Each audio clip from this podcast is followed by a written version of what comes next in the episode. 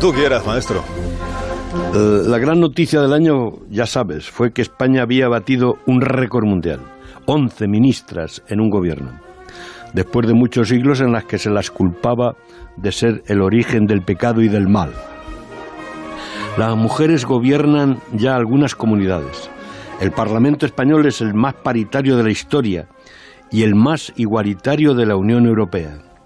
Cuatro mujeres ocupan por primera vez las portavacías de los cuatro grandes grupos parlamentarios en el Congreso, Cayetana, Adriana, Inés, Irene, entre otras razones porque han probado tener más talento que los líderes de sus partidos.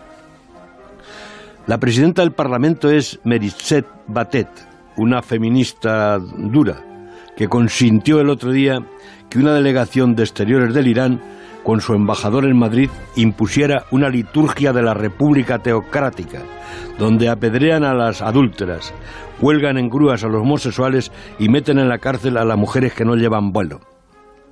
Los jerarcas iraníes llegaron al Congreso y ni siquiera miraron a la mujer que los recibió.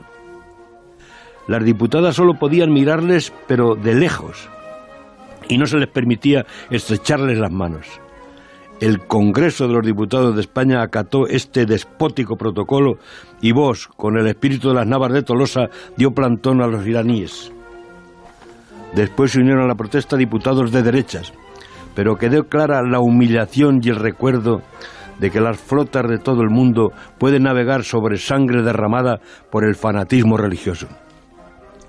Los profetas del miedo del Irán han declarado ilegales los vocablos vino y champán, Así que en pleno apogeo de la vendimia, cuando aún pisan racimos con abarcas y los pies se tiñen de sangre, recordemos los mandamientos de Castilla.